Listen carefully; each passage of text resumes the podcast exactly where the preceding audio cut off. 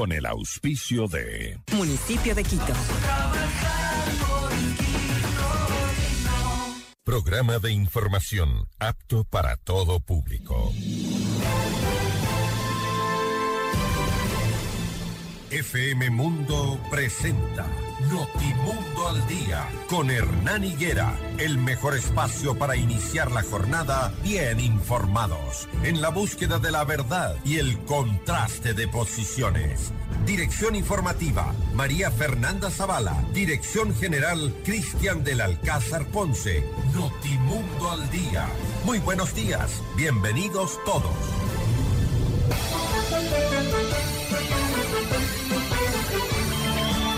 Muy buenos días, amables oyentes. Seis de la mañana con un minuto. Ya estamos junto a ustedes iniciando una nueva jornada informativa. Por supuesto, acompañándoles como todos los días. Hoy es martes 7 de marzo del 2023. Un gusto acompañarles. Tenemos importantes invitados, importante agenda informativa, las últimas noticias generadas durante la tarde y noche de ayer para el conocimiento de todos ustedes. No olvide, hoy es martes, no circulan en Quito los vehículos con sus placas terminadas en 3 y 4 desde este momento hasta las 9 y 30 de la mañana. Hoy conversaremos con Esteban Torres, coordinador de la bancada del Partido Social Cristiano, para hablar sobre la postura frente al juicio político. ¿Apoyarán la destitución de Lazo?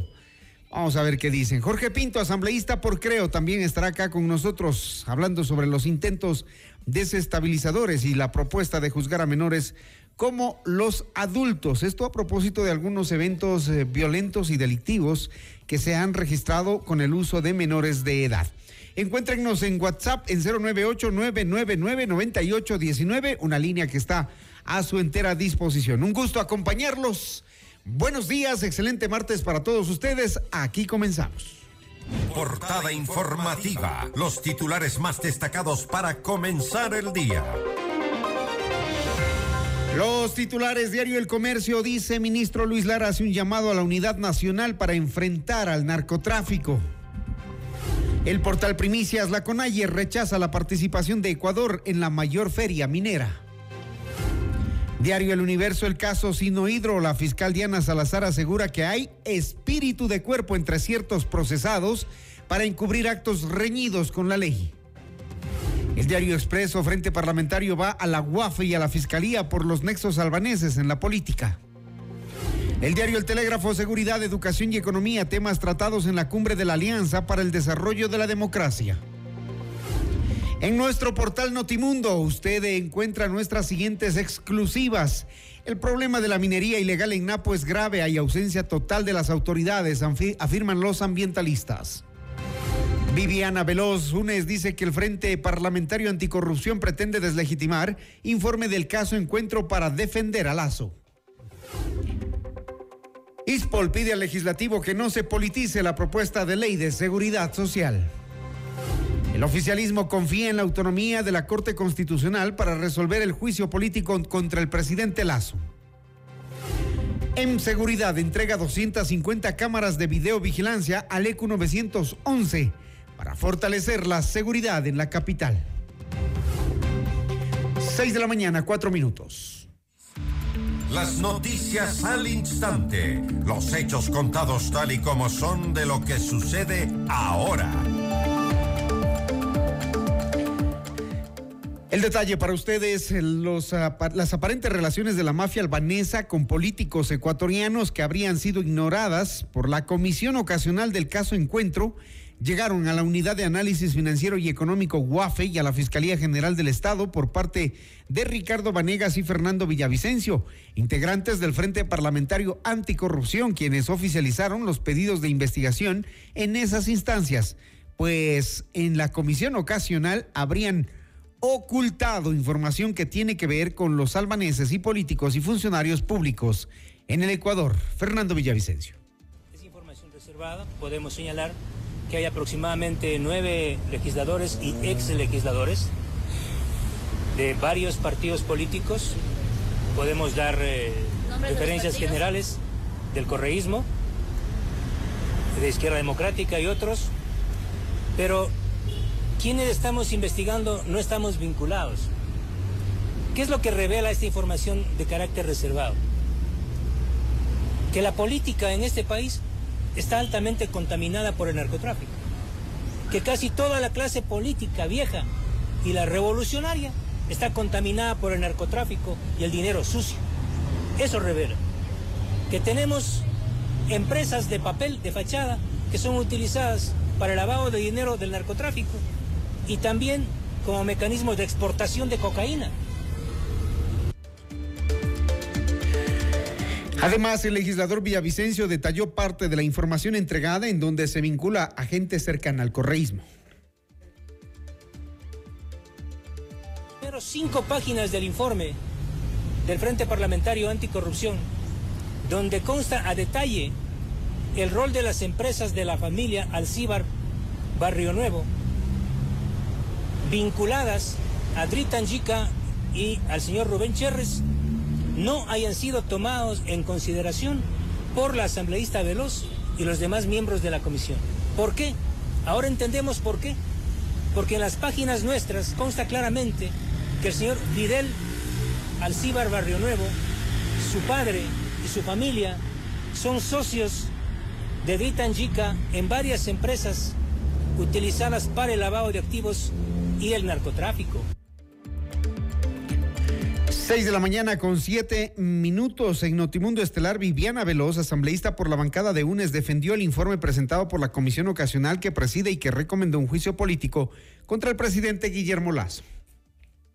Estos legisladores y también ciertos aliados del gobierno pretenden deslegitimar este informe y como no encuentran forma para dejarlo sin efecto, ahora pretenden levantar esta cortina de humo. Le voy a decir que es totalmente falso. ¿Por qué? Porque nosotros en el ítem 14.3 del informe, ¿qué es lo que dice? Me voy a permitir leer porque tengo que aclarar. En las conclusiones del informe policial, elaborado dentro de una investigación, se señala a las compañías que estarían vinculadas a la mafia albanesa y mencionan en su parte pertinente lo siguiente. Voy a referirme expresamente a la empresa Cangmaná. Empresa Cangmaná, cuya actividad económica es la comercialización y exportación de cannabis no psicoactivo o cáñamo, cuyo contenido es inferior al 1%. ¿Quiénes son los accionistas? Consta dentro del informe. Los señores. HD Albanés como presidente con el 25%. 25% el señor HD Agrónomo, que es un señor de apellido Lalangui. 30% el ciudadano Lalangui Pillazagua Brian Alexis, hijo de HD Agrónomo. Y el ciudadano Alcíbar Barrio Nuevo Fidel Gregorio como accionista del 25%. Aquí consta el nombre del señor Fidel Alciba en el informe que nosotros remitimos a la Asamblea y lamento mucho que el legislador Vanegas o cualquier otro legislador con el afán de deslegitimar en una clara acción de, de querer dañar a quienes sí estamos del lado de la ciudadanía, le estén mintiendo a los ecuatorianos. La fiscal general del Estado, Diana Salazar, eh, en torno al caso Sino Hidro, dijo que mm, respecto de las críticas por su actuación en torno a varias investigaciones y en especial del caso Sino Hidro, en el que se indaga una presunta red de corrupción alrededor de la construcción de la hidroeléctrica Coca-Codo Sinclair, en el cual son sospechosos el expresidente Lenin Moreno y su círculo cercano. Desde ciertos sectores que manejan sus propios intereses y agendas, se me acusa de criminalizar a la profesión, dice un comunicado firmado por la fiscal, que fue publicado en su cuenta de Twitter un día después de que se formularon cargos por el presunto delito de cohecho en contra de Lenín Moreno, su esposa Rocío González, Conto Patiño y otras 34 personas. Salazar hizo un llamado a los medios de comunicación, a los abogados y a la ciudadanía para que se informen más a fondo sobre las indagaciones que lleva adelante el Ministerio Público. Sobre todo el caso Sinohidro, porque el monto de las presuntas coimas supera los 76 millones de dólares, el más alto por corrupción judicializado hasta el momento en nuestro país. Aquí cabe un comentario, señora fiscal Diana Salazar, ya que menciona a los medios de comunicación y no por defenderlos pero la Fiscalía General del Estado es una fuente cerrada para los comunicadores sociales. Sus asesores no permiten acceder a la información que podría ser pública y que podría revelarse, que incluso podría ayudar a la Fiscalía a mm, adelantar los casos. Pero su centro de comunicación, su dirección de comunicación es cerrada. 6 de la mañana, 10 minutos. Y China niega la colaboración para castigar la corrupción en el Ecuador es que Ecuador ha pedido asistencia penal a China en tres casos de corrupción investigados por la Fiscalía. y la nación asiática no responde. Entre el 2010 y 2019, más de 22.580 millones llegaron de China a Ecuador como préstamos concedidos por el Exim Bank y el Banco de Desarrollo, ambas entidades bancarias públicas de la nación asiática. Esos capitales sirvieron para la construcción de decenas de obras de la autodenominada Revolución Ciudadana. Resaltan los casos de Coca-Cola Sinclair, Toachi Pilatón, LQ 911 y la Plataforma Gubernamental Financiera de Quito. La concesión de estos créditos estaba condicionada a la contratación de empresas chinas para la construcción de las obras, y entre las empresas sobresalen los nombres de Sinohydro, China Camse Energy. Hoy, hoy estas empresas son señaladas por casos de corrupción. Ambas habrían pagado sobornos en el país para concretar su contratación y para desvanecer glosas ante la Contraloría General del Estado. Por la relación de empresas, empresarios y hasta funcionarios chinos en estas tramas, los casos han alcanzado connotaciones transnacionales. Sin embargo, la colaboración de las autoridades chinas para resolver los casos ha sido totalmente nula. Desde que se empezaron a investigar las supuestas irregularidades en estos casos, la Fiscalía ha pedido asistencia a China para tres procesos. Odebrecht, China Camse y el actual caso Sinohidro. Solo en el último caso la Fiscalía ha hecho 10 insistencias desde julio del 2019, pero hasta ahora ninguna ha sido respondida. En este proceso hay un aditamento especial. Uno de los involucrados es Kain Rungwo, quien fue embajador de China en Ecuador y posteriormente se convirtió en representante de Sinohidro, empresa que habría pagado sobornos relacionados con Coca-Cola Sinclair. Diana Salazar, fiscal, explicó al diario Primicias que en estos casos China no ha mostrado ningún interés, incluso asegura que no existe ningún canal de comunicación, ya que no existe ninguna respuesta para que solventen casos de corrupción. China se vuelve silenciosa y cómplice. Seis con doce minutos. Más información en la sexta cumbre de la Alianza para el Desarrollo en Democracia. Los presidentes de Ecuador, Guillermo Lazo, de República Dominicana, Luis Abinader, de Costa Rica, Rodrigo Chávez, y el vicepresidente de Panamá, José Gabriel Carrizo, abordaron temas relacionados con la cooperación económica, seguridad, gobernanza, educación y sostenibilidad democrática. En el encuentro, Lazo detalló los compromisos del Ecuador en esta agrupación, que fue conformada en 2021 como un espacio de diálogo, coordinación estratégica y desarrollo regional. Estamos comprometidos a trabajar en todos los ámbitos que pueden generar beneficios palpables para nuestros países y sus ciudadanos y a contribuir como bloque en las soluciones comunes a los problemas que aquejan a nuestra región. Queremos seguir gestionando una reactivación económica real, para lo cual es necesario desarrollar políticas que coadyuven a alcanzar el crecimiento sostenible, la reducción de la pobreza y de las brechas de género, el crecimiento de las inversiones y la generación de empleos dignos. El presidente de República Dominicana indicó que sus ministros han enfocado su trabajo en fortalecer las áreas con ventajas para incentivar el comercio exterior con los principales socios estratégicos. Desde el pilar de comercio e inversión, nuestros ministros de comercio han enfocado su trabajo sobre el fortalecimiento de las cadenas de suministro para identificar las áreas en las que nuestros países tienen ventajas comparativas para incentivar la inversión extranjera y el comercio exterior con nuestros principales socios estratégicos, como es el caso de Estados Unidos, Canadá, la Unión Europea y otros países. Los trabajos en nuestro pilar de comercio e inversión tienen una importante coincidencia con otros trabajos que República Dominicana viene desarrollando a nivel multilateral. Por ejemplo, el 24 y 25 de marzo vamos a celebrar en Santo Domingo la cumbre iberoamericana que integra los tres estados de la península ibérica, España, Portugal y Andorra, más los 19 países de Latinoamérica, incluyendo, claro está, los cuatro países de la ADD. En este mismo encuentro, los tres mandatarios enviaron un comunicado conjunto en el que reiteran el firme apoyo a la democracia en Ecuador y al gobierno del presidente Guillermo Lazo. Además, las naciones expresaron su preocupación sobre los recientes acontecimientos tendientes a desestabilizar un gobierno electo por la voluntad popular, dice el documento en el que, además, se hace un llamado respetuoso y fraternal para que se garantice el periodo constitucional del gobierno y el país pueda continuar el normal desenvolvimiento democrático. Las seis de la mañana, 15 minutos. Llueve en algunos sectores de Quito. Por favor, circule con cuidado, salga a tiempo. Eh, la calzada está mojada, puede generarse accidentes de tránsito, así que les pedimos circulen con total precaución. 615, usted se informa con Notimundo al día. La empresa pública M Seguridad inició la campaña de sensibilización sobre prevención de riesgos y seguridad que se realizará en distintos puntos de la ciudad de Quito.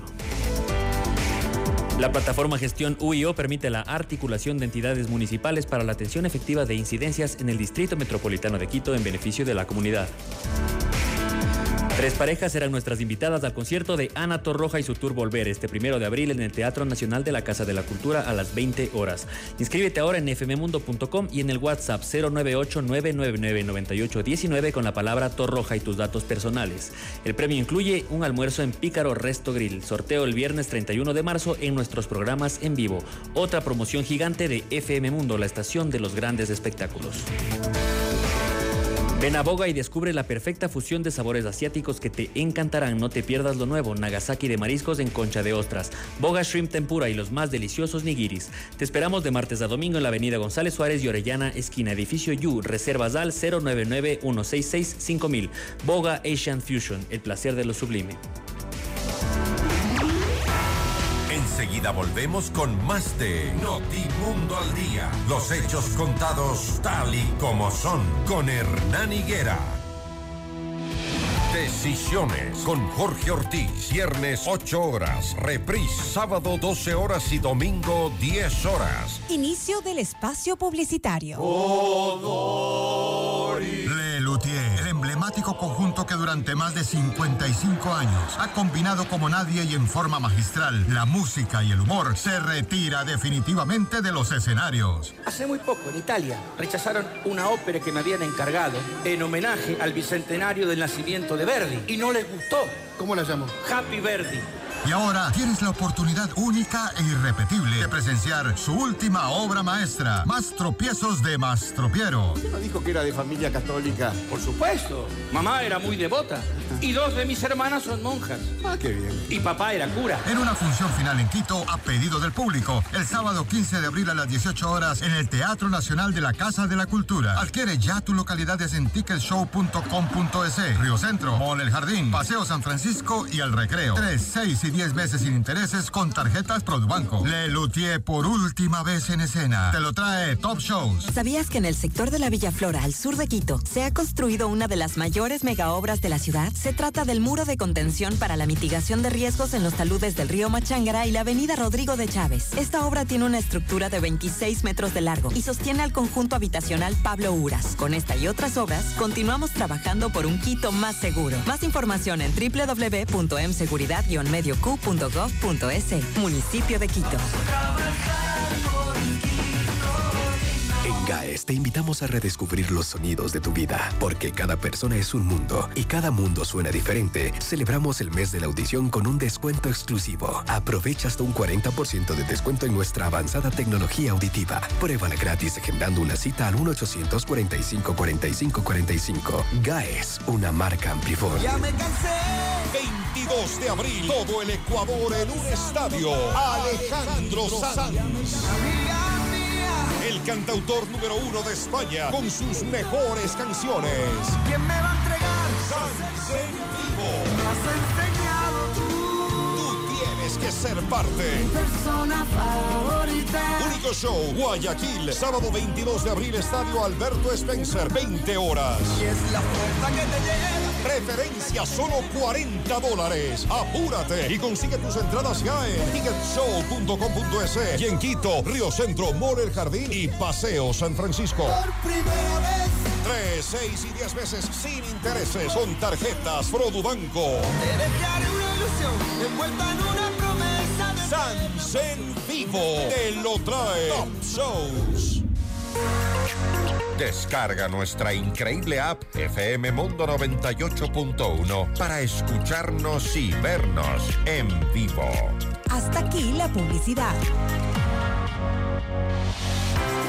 Desde muy temprano en Hola Mundo hay un gran equipo de profesionales trabajando para llevarles un programa actual, variado y entretenido. Porque sabemos que las primeras horas de la mañana son un buen momento para ponernos al día y arrancar la jornada bien informados, resolviendo dudas con el aporte de grandes especialistas y acompañados de la mejor selección musical. Por eso ahora somos su mejor compañía desde las primeras horas del día.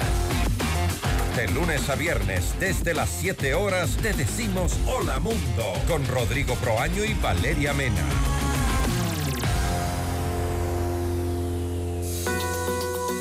Muy buenos días.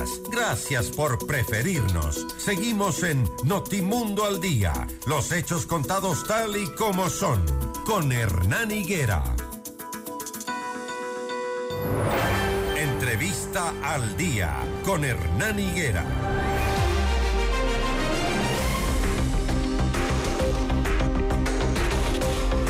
Las 6 de la mañana, 21 minutos. eh, mañana nublada en Quito, hace frío, salga arropado, por favor. Cae lluvia en algunos sectores de la ciudad, como ya les informamos.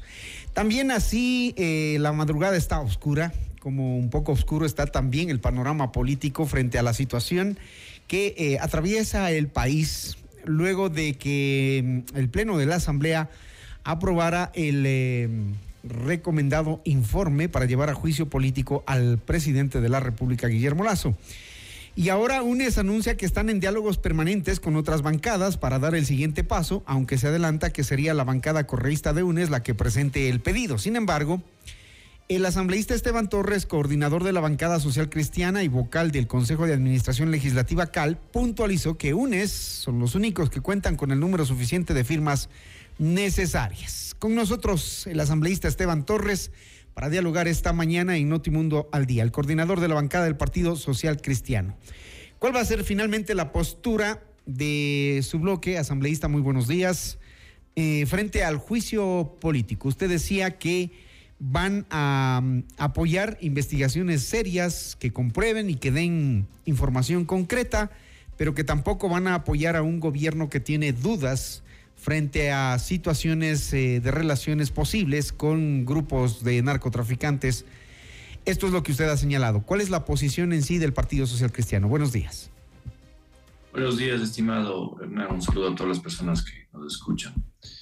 Sí, esa ha sido nuestra postura durante el desarrollo de la Comisión Padrino, en la aprobación del informe en la Comisión Padrino y, por supuesto, ya en el Pleno de la Asamblea Nacional.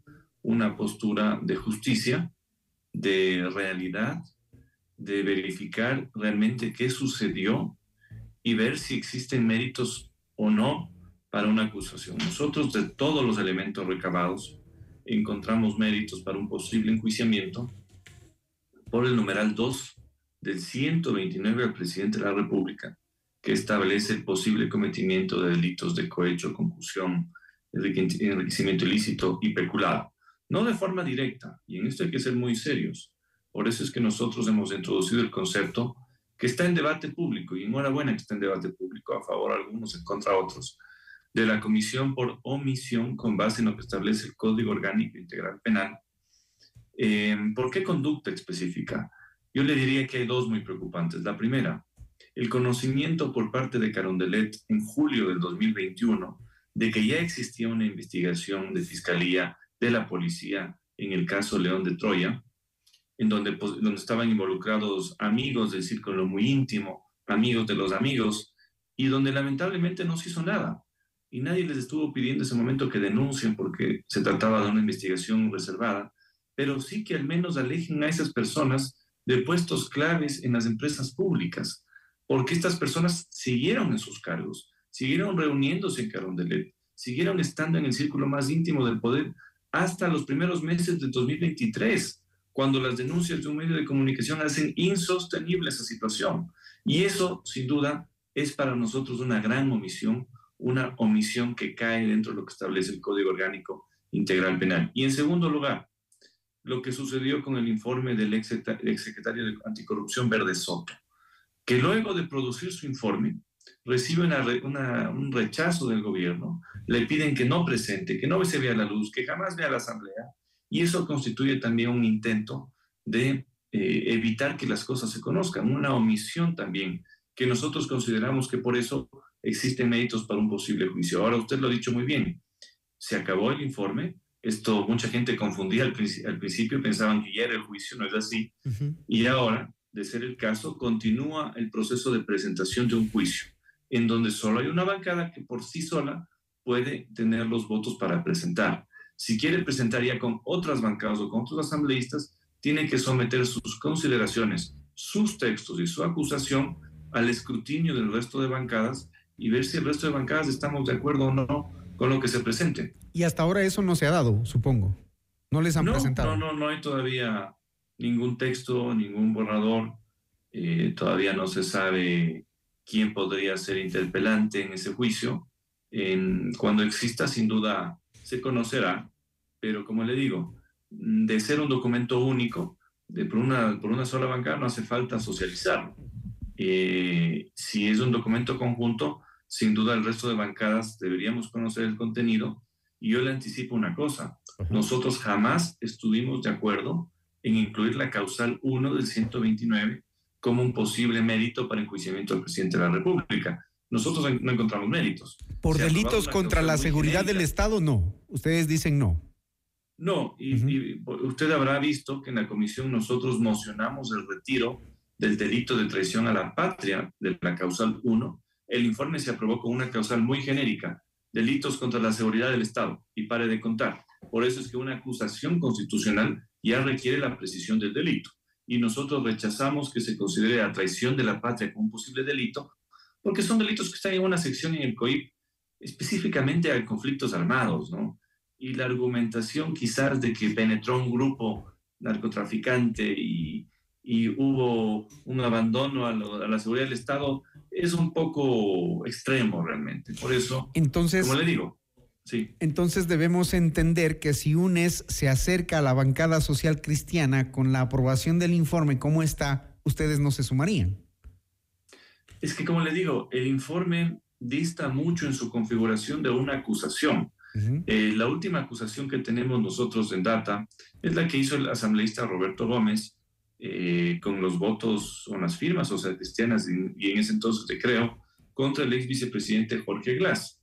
Y una acusación tiene que ser muy precisa, porque si bien se dice que la, eh, bueno, el CAL sí hace una revisión formal básica, pero si bien se dice que el control de la Corte Constitucional también es eh, solo de forma, evidentemente también hay un control de fondo, porque la Corte tiene que decir, a ver, usted tiene estas conductas, perfecto. ¿Acusa de qué? Ok, perfecto.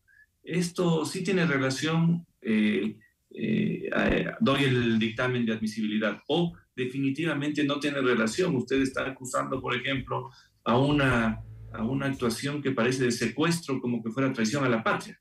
No tiene sentido. Entonces ahí se cae el dictamen. Por eso hay que ser muy precisos, serios, hay que tomarse el tiempo. Enhorabuena que no haya premura de nadie. Y como le digo, una bancada puede presentar por sí sola, pero si quiere el respaldo del resto de bancadas, sí tiene que someter su texto a algún tipo de escrutinio y discusión. Usted ha puesto en consideración los argumentos por los que la bancada social cristiana no se sumaría, pero también eh, usted en su discurso en la reunión del día sábado dijo que jamás habrá complicidad con un gobierno que subió los impuestos como nadie y dejó sin medicinas, carreteras y seguridad a sus ciudadanos. Entonces, em, ¿cuál sería la posición? Tampoco entiendo, van a poner una posición de defensa. Es decir, es, decir, ¿cuál es la molestia de los ciudadanos acá? Saber que cuando subieron impuestos no tenían medicinas, no tienen carreteras, no tienen seguridad, porque los policías no les dan un dólar a pesar de que decían que iban a gastar a principios de este año 1.400 millones. Por eso esos ofrecimientos de que vamos a destinar 3 mil millones a obra pública son falsos. Este gobierno no cumple absolutamente nada. Y no lo va a hacer. Pero, como le digo, en este tipo de cosas hay que ser muy serios. Nosotros, por ejemplo, soy honesto, pagamos un precio electoral muy fuerte por no ver méritos en la acusación contra el presidente en el caso Pandora. Nosotros vimos que ahí no habían méritos para una, sacarle al presidente y eso nos ha pasado una factura electoral muy fuerte en las últimas elecciones. Lo mismo el último episodio de Muerte Cruzada. Nosotros no vimos méritos y dijimos no. Eh, y eso también nos ha sacado una factura terrible electoral porque mucha gente percibe al Partido Social Cristiano todavía como lo que sucedió en la elección del 2021 y no ha logrado o no hemos logrado en la Asamblea, y ahí hago un mea culpa yo, diferenciarnos como oposición a este gobierno como queríamos. Eh, y la percepción del ciudadano, no del que ve noticias o está atento a lo que pasa en la Asamblea, del ciudadano de a pie, es estos señores todavía están cercanos al gobierno. Pero independientemente de eso, como le digo, nosotros hacemos un examen muy justo. No podemos acusarle al presidente de cometer un delito directo de peculado, por ejemplo, o de enriquecimiento ilícito, de concusión o de cohecho. Eso no existe y lo digo sin tapujos y sin problemas. Pero sí en su conducta cuando conoció lo que estaba pasando y no se hizo nada.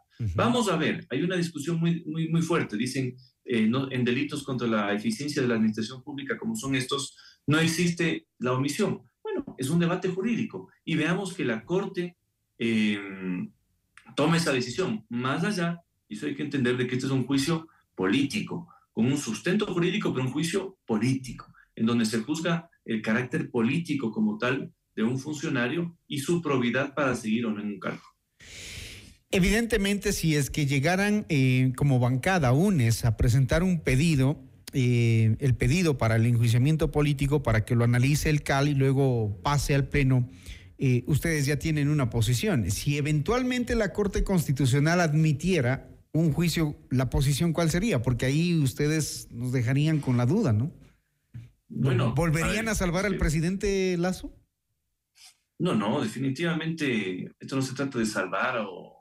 Porque ya lo hicieron, ya lo hicieron la anterior vez, ¿no? Por sus votos se salvaron prácticamente. Ah, en la práctica pasó eso, pero tampoco es que se tomó una decisión por salvarlo a él. Es porque no veíamos méritos. Además, había una situación política que no ha dejado de estar lejos hoy, en donde puede haber un quiebre total de la institucionalidad. Y eso puede significar un vacío de poder muy grave para el país. Y eso también puede pasar esta vez. Le voy a dar un ejemplo si, por ejemplo, el gobierno se desespera y firma la muerte cruzada, eh, este país es demasiado delicado como para tolerar que un gobernante con 9% de credibilidad y bajando, y 12% de popularidad y bajando, se quede gobernando seis meses vía decreto. Lo más probable es que haya un quiebre muy feo, eh, social, político, eh, que pueda tumbarse toda la institucionalidad. Entonces, todos esos escenarios lamentablemente todavía están presentes, han estado en el pasado, eh, pero hoy un poco son más preocupantes por la por hacer este un gobierno altamente pero, popular. Pero otro escenario es que en esos seis meses eh, probablemente Lazo gobierne sin asamblea por decretos y haga lo que no ha hecho en dos años. Puede ser otro escenario. Primero, no, lo haría. Eh, segundo, todos los decretos son sujetos a un control posterior, es decir, no se pueden hacer grandes cambios porque viene un control posterior de cada uno de los decretos. Además, cada uno requiere el dictamen de la Corte Constitucional. Es muy complicado. Pero no solo eso.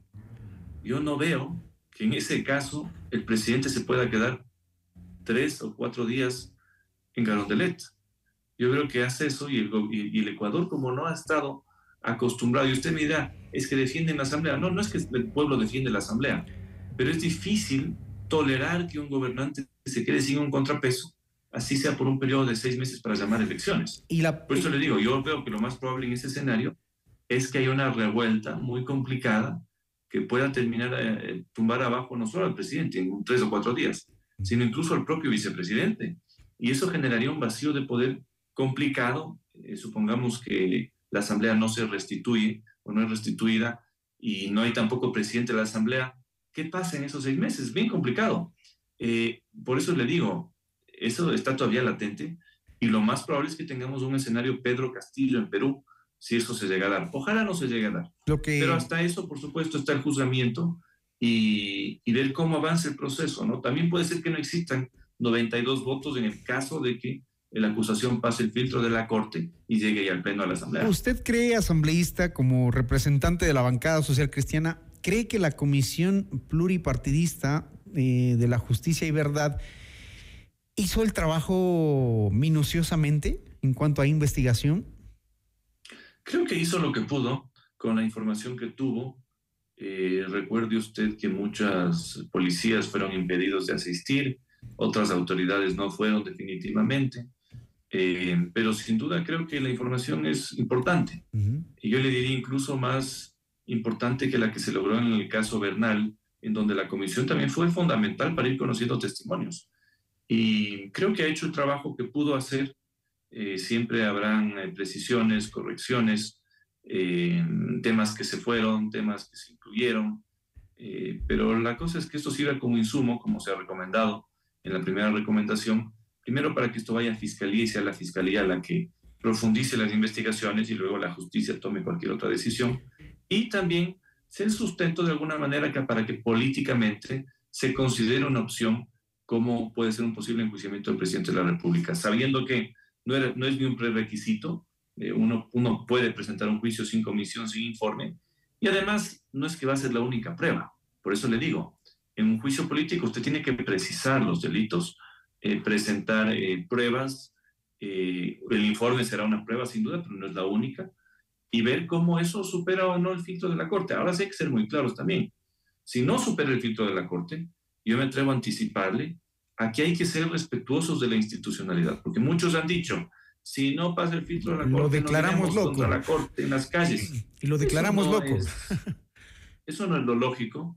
Eh, la Corte está en este un momento, más allá de que nos guste o no nos guste, de legitimidad eh, jurídica, democrática, en el sentido de que sus decisiones son respetadas por la gran mayoría de ciudadanos, y en tal virtud, si hay un dictamen desfavorable, hay que acatar también eso. Y si alguien tiene la teoría política lógica de que el gobierno no puede continuar, tiene más salidas democráticas, entre ellas la revocatoria del mandato que se ha reactivado nuevamente y ya tiene un juez para su proceso, ¿no? Asambleísta, em, termino con esto. La pregunta final, si se llegara a dar, social cristianos, ¿apoyarían la destitución de Lazo? Si existen los méritos, si es por la causal 2 del 129, por supuesto que sí. Si es algún otro tipo de acusación donde no hay pruebas o no hay méritos, definitivamente no. Y quizás ahí se interpretaría por tercera vez que hemos salvado al presidente y tendríamos nuestro castigo en las urnas, ¿no? que es lo que nos ha pasado esta vez. 6 de la mañana, 37 minutos. Muchísimas gracias al asambleísta eh, Esteban Torres, coordinador de la bancada del partido. Casi me dice asambleísta oficialista. No. el asambleísta coordinador de la bancada del Partido Social Cristiano, Esteban Torres, con nosotros. Gracias, buenos días. Gracias también, saludos cordiales. 6 de la mañana, 37 minutos. Usted se informa con Notimundo al día. Notimundo al día, con Hernán Higuera, el mejor espacio para iniciar la jornada bien informados. Sistema de alerta temprana con sirenas ubicados estratégicamente en los valles de Los Chillos y Tumbaco sirven para prevenir a la comunidad ante posibles eventos naturales. ¿Y sabías que el 97% de nuestros clientes nos eligen más de una vez? En FM Mundo valoramos tu marca y te acompañamos con una asesoría comunicacional eficiente. Con FM Mundo tu inversión se convierte en grandes logros. Escríbenos al WhatsApp de ventas 099-003-8000 o a ventas arroba fmmundo.com. Actívate y reactívate con FM Mundo. Enseguida volvemos con más de Notimundo al Día. Los hechos contados tal y como son con Hernán Higuera. Decisiones con Jorge Ortiz. Viernes 8 horas. Reprise sábado 12 horas y domingo 10 horas. Inicio del espacio publicitario. FM Mundo presenta Mundo Salud con el doctor Esteban Ortiz. Bienvenidos. Hola amigos, soy el doctor Esteban Ortiz y hoy en Mundo Salud vamos a hablar sobre las famosas infecciones de vías urinarias. Como ustedes saben, nuestros riñones producen orina para limpiar nuestra sangre. Esta orina en general es estéril, es decir, no contiene microorganismos. Pero en algunas circunstancias, esta orina puede contaminarse y esto puede dar lugar a una infección de vías urinarias. Usted detecta esto con algunos síntomas, por ejemplo, la frecuencia urinaria. Le da ganas de orinar mucho, muchas veces y usted no termina de orinar porque siente que tiene todavía ganas de hacerlo. La orina puede oler feo o puede verse más turbia de lo normal. Si usted tiene cualquiera de estas características, consulte a su médico. El tratamiento usualmente se basa en antibióticos y en tomar abundante líquido. Si usted no está seguro, pues usted tiene que dudar de cualquier proceso patológico que se asocie a su micción, es decir, a las ganas de orinar. Si tiene más dudas, consulta al especialista. Nos vemos en el siguiente Mundo Salud. Hasta aquí, Mundo Salud, con el doctor Esteban Ortiz. Grifine Home Center te invita al gran festival de la cerámica. Del 1 al 4 de marzo, compra con el 25, 30 y 40% de descuento en cerámica importada y de primera calidad. Más de mil productos en las mejores marcas estarán disponibles para que puedas remodelar tu hogar. Te esperamos en Grifine Home Center, en Quito, Avenida El Inca, entre Amazonas y Huepi. Al estilo Grifine Home Center. Momento de viajar. Con la TAM Airlines tienes más Ecuador y más mundo. No lo pienses más y decídete a vivir ese viaje que tanto mereces. Disfruta un descanso con nuevos paisajes, historias y experiencias únicas. Aprovecha, haz realidad ese viaje que sueñas. Vuela a tu lugar favorito con la TAM Airlines. Compra tus pasajes en latam.com y haz más de eso que te hace feliz. Con la recuperación de espacios públicos en toda la ciudad, hemos fortalecido la seguridad ciudadana y la convivencia pacífica. 90.000 habitantes de los sectores El Garrochal, Quitumbe y San Juan, Manuela Sáenz, se han beneficiado con el mejoramiento de estos espacios públicos que no solo incluyen la regeneración del lugar, sino también la construcción y adecuamiento de infraestructura deportiva, baterías sanitarias y otras obras que benefician a la comunidad. Más información en www.mseguridad-medioq.gov.es. Municipio de Quito. Todos los programas mírelos en nuestro canal de YouTube, FM Mundo Live. Fin del espacio publicitario.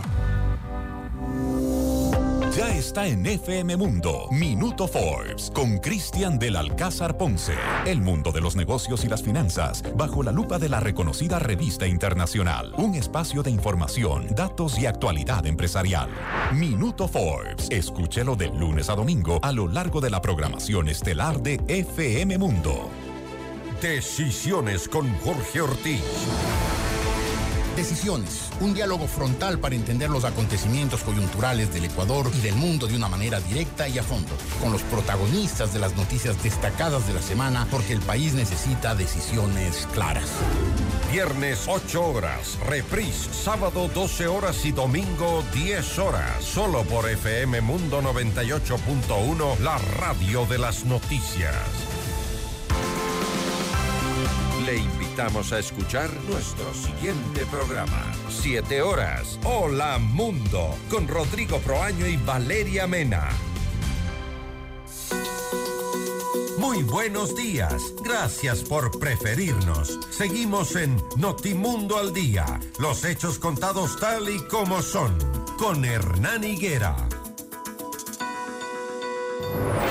Entrevista al Día. Con Hernán Higuera. Las 6 de la mañana, 43 minutos. Doy la bienvenida a Jorge Pinto, asambleísta por Creo. Vamos a hablar de dos temas: los intentos desestabilizadores y aquella propuesta de juzgar a menores de edad que cometen delitos, eh, juzgarlos como adultos. Una propuesta que nació precisamente del asambleísta Pinto. Ya vamos a abordar más adelante ese tema. Empecemos por la coyuntura política. Eh, no hay eh, de parte del Partido Social Cristiano una decisión, como acabamos de escuchar al asambleísta Esteban Torres, mientras eh, no se haga un análisis, de acuerdo vaya el proceso avanzando. Pero mm, tanto Pachacutic, por ejemplo, como la izquierda democrática votaron de forma orgánica el pasado sábado, 4 de marzo, en la aprobación del informe que recomienda llevar a juicio político al presidente de la República, dejando a los asambleístas del, oficialismo, del oficialismo prácticamente solos en la defensa de Guillermo Lazo, asambleísta Pinto. Buenos días, bienvenido. Un buen día, Hernán, para usted, para toda su Gracias. audiencia, para todo el Ecuador. Bueno, eh, definitivamente a veces no, no se entiende, estas son las cosas de la política, ¿no? Es, es merengue, no es merengue, no hay causales, pero igual buscamos por dónde sacarle al presidente de la República.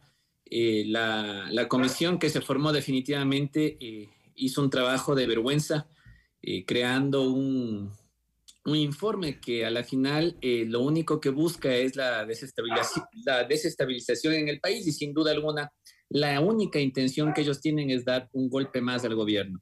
A mí me sorprende cuando eh, escucho eh, las críticas hacia el gobierno desde la Asamblea Nacional, entendiendo que la Asamblea Nacional lo único en lo que se ha convertido durante estos últimos dos años es en una pared, en una barrera para que el gobierno pueda seguir avanzando. Y, y bueno, definitivamente nos queda esperar.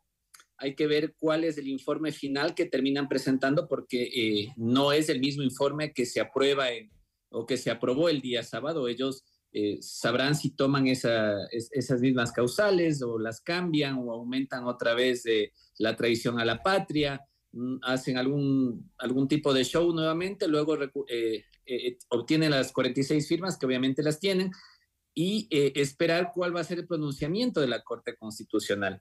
Que en la Corte Constitucional sí se hará un análisis más a profundidad, un análisis jurídico, eh, y sin duda alguna el gobierno no puede eh, detenerse a pesar de estos intentos golpistas que se han venido dando durante todo el periodo, tiene que seguir avanzando y hemos visto que el presidente de la República está precisamente avanzando en acuerdos que le hacen bien al país. Luego de dos años bastante complicados, bastante difíciles, donde eh, el país estaba en soletas económicamente, donde hoy se tiene un, un arca fiscal más en orden, donde se ha logrado tener un déficit mucho menor al que dejaron.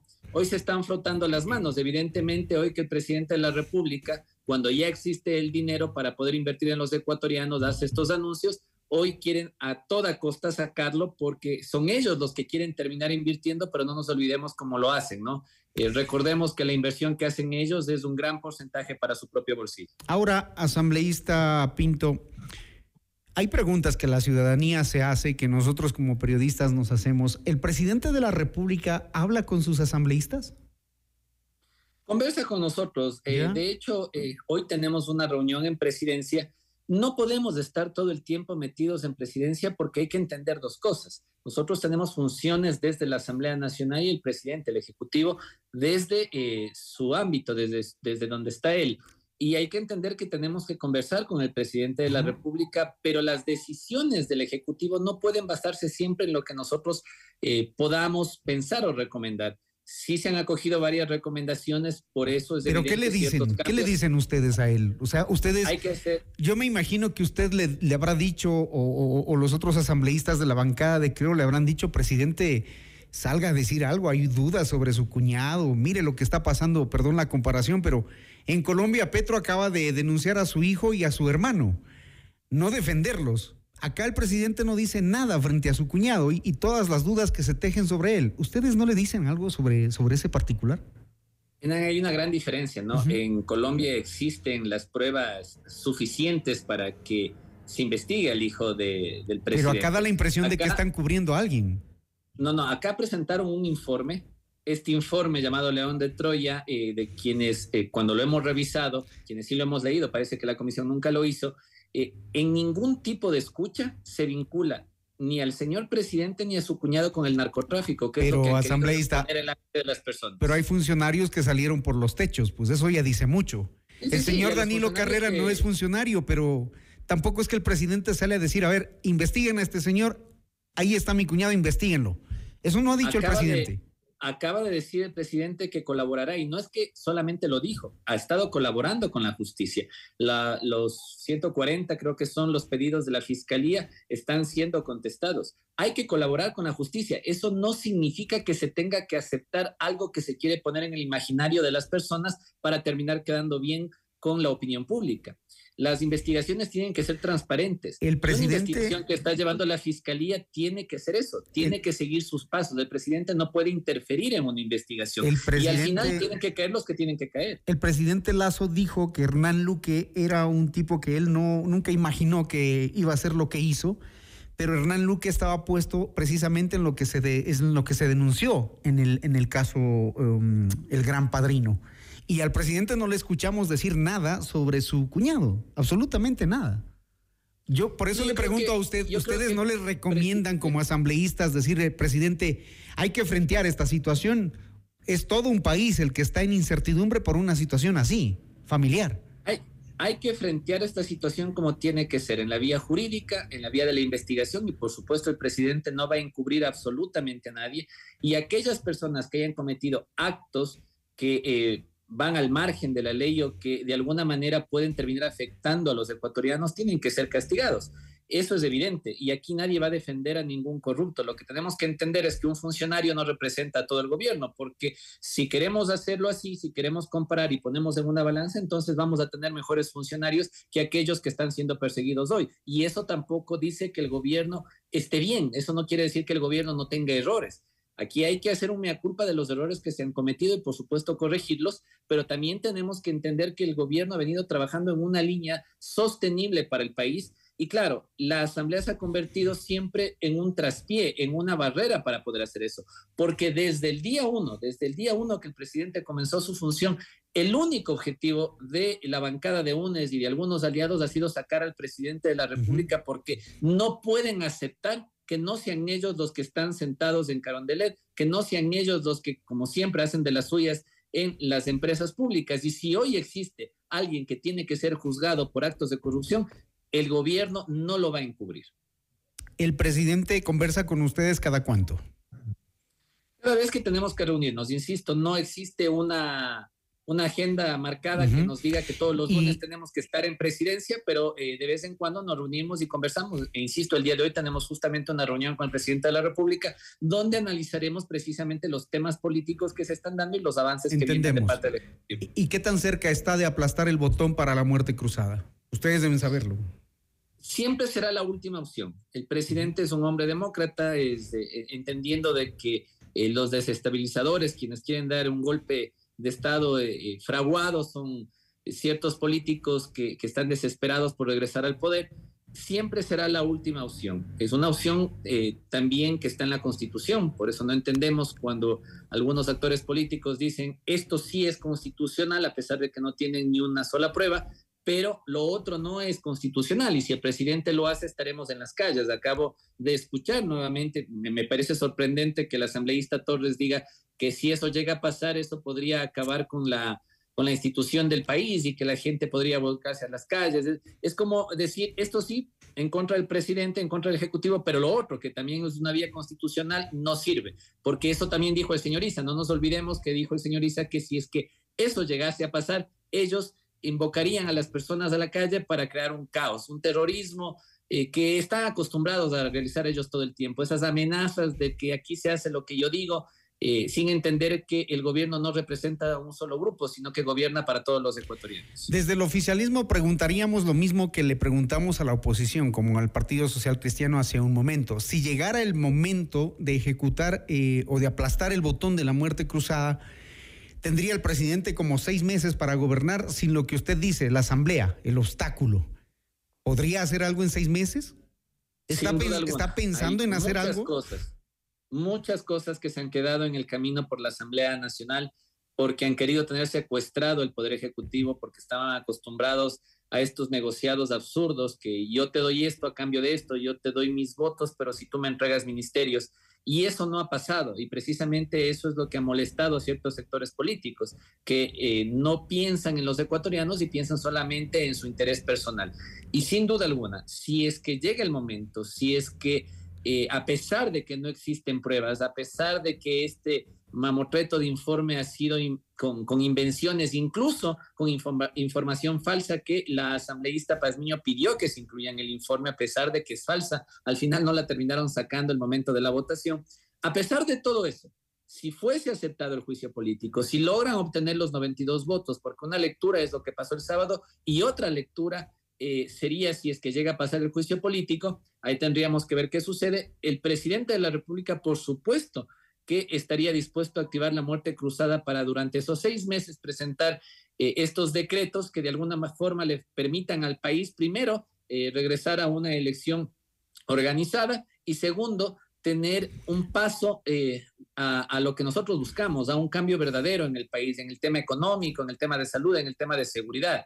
y eso es necesarísimo. Tenemos que entender que no podemos permitir que por un lado se acepten ciertas vías eh, constitucionales, pero por el otro se vean esas vías constitucionales como una dictadura. Eso no se puede permitir. Pensando que la muerte cruzada podría ser la muerte política también de Guillermo Lazo, ¿no?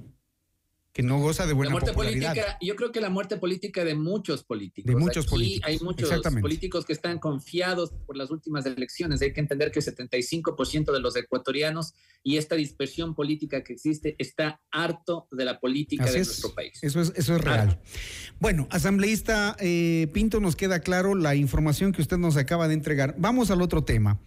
Eh, se plantea una propuesta de juzgar a los menores de edad como adultos. Hemos visto algunos casos en los que están involucrados menores de edad, hemos visto imágenes impactantes de niños, adolescentes con armas en mano disparar y matar a un policía, por ejemplo. Esto ocurrió hace dos semanas. Eh, en, Es- en- en- en Esmeraldas, en la provincia de Esmeraldas, que hoy está declarada en emergencia. ¿Cuál es exactamente la propuesta suya y qué probabilidades hay de que eso se apruebe? En la última ley que reformaba varios cuerpos legales que fue entregada por el Ejecutivo, ustedes recordarán que, que se trabajó arduamente en mi comisión, yo había hecho la propuesta con el apoyo de algunos asambleístas de que los menores de edad que cometan delitos y atenten contra la vida y que sean reincidentes en casos como por ejemplo violación, eh, abuso sexual, eh, sean juzgados como adultos, porque no podemos eh, seguir justificando a aquellos menores de edad, aquellos adolescentes que terminan quitando vidas y al final no tomar acción. Sí, claro, hay que tomar medidas también preventivas, sin duda alguna, porque ese es el discurso de muchos asambleístas que terminan siempre defendiendo a la delincuencia. Hay que tomar estas medidas preventivas. Pero ¿qué hacemos con lo que sucede hoy, con aquellos menores, con aquellos adolescentes de 16, 17 años que saben que son inimputables y sobre pretexto de eso eh, estas bandas, este, estas bandas organizadas, de crimen organizado, lo que está haciendo es reclutándolos, porque claro, saben que son inimputables, terminan asesinando a las personas y hoy son sus sicarios. Los están entrenando para que sean sus sicarios. Mire, yo le voy a dar estadísticas del 2022. En robo a personas hay 397 menores, tráfico ilícito de sustancias 299, en abuso sexual 76, pero en asesinato hay 43. Y claro, estas estadísticas solamente son del 2022. Nosotros tenemos que tomar acciones firmes. ¿Qué significa eso? Proponer que aquellos menores de edad que sean reincidentes en violaciones, que sean reincidentes en asesinatos y que obviamente el sistema no pudo tomar esas medidas preventivas con anterioridad, tengan que ser juzgados como adultos por dos cosas, para evitar que el, el crimen organizado y las bandas sigan reclutándolos, porque eh, ahí van a entender que ellos también van a terminar pagando como un adulto eh, el, error que están cometiendo, el crimen que están cometiendo. Y segundo, para de alguna manera frenar esta ola de adolescentes que en ciertas provincias del país se están uniendo a estos grupos. Y eso es lo que nosotros tenemos que entender. Pero claro, el momento que se propuso eso en la comisión, donde estábamos trabajando todas las reformas de los cuerpos legales y se propuso esa reforma al COIP, eh, de alguna manera todos aquellos asambleístas que terminan, insisto, defendiendo muchas veces al crimen sobre pretexto de los derechos humanos, se opusieron a eso. Y eso ya sucede en otros países, cuando son crímenes atroces, cuando hay asesinatos, cuando todo está planeado, aún siendo menor de edad, termina siendo juzgado como adulto. Muy bien, veamos qué, qué ruta y qué destino tiene este, este proyecto, porque evidentemente el tema de la inseguridad en el país es una, una de las cosas que más preocupa y que está provocando altos índices de migración de ecuatorianos que todos los días se deciden a cruzar, por ejemplo, el tapón de Darién, porque aquí no hay las condiciones. Gracias, asambleísta Jorge Pinto. Un buen día, muchas gracias. Gracias. 6 de la mañana, 58 minutos. Usted se informa con Notimundo al día.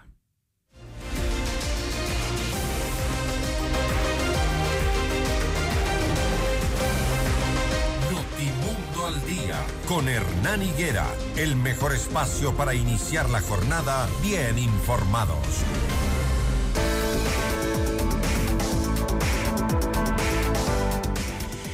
Bien, antes de despedirnos, les cuento una información de último momento. En Esmeraldas, en coordinación con Policía Ecuador, Fuerzas Armadas informan el allanamiento de una vivienda en San Lorenzo, donde se ha aprendido a dos ciudadanos, quienes serían los presuntos autores del fallecimiento del cabo Ronnie Intriago.